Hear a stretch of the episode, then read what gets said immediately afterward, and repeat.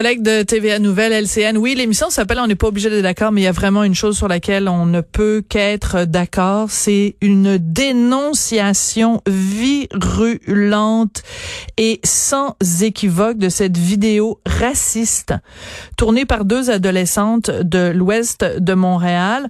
Euh, écoutez, je, viens, je l'ai regardé tout de suite avant d'entrer euh, dans à l'émission deux jeunes filles euh, blanches qui euh, se sont mis du maquillage sur le visage, euh, vraiment un cas classique de blackface, et qui sur une, une, musique de rap disent des choses. Bon, je vais faire attention à, à la façon, à la formulation. Là, j'utiliserai pas le mot qui commence par un N qu'elles ont utilisé, mais en gros, le message c'est si t'es noir, on t'aime pas, et si t'es noir foncé, on t'aime encore moins.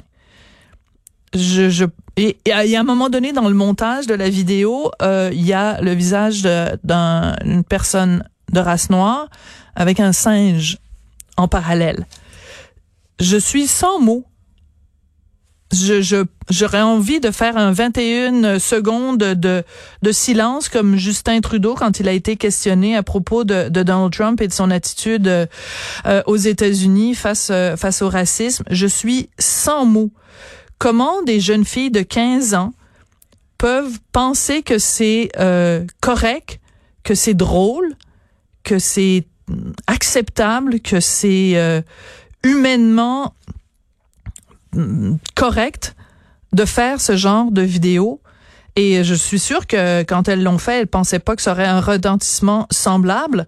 Or, euh, la commission scolaire où elles étudient ces deux jeunes filles-là, qui est la commission scolaire anglophone Lester B. Person, a bien confirmé que c'était deux de ces étudiantes qui étaient euh, derrière ce vidéo de, de...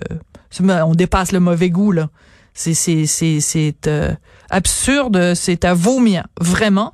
Et en plus, la police est impliquée puisqu'il y a plusieurs personnes qui se sont plaints de la circulation de cette vidéo et au SPVM, on se penche là-dessus.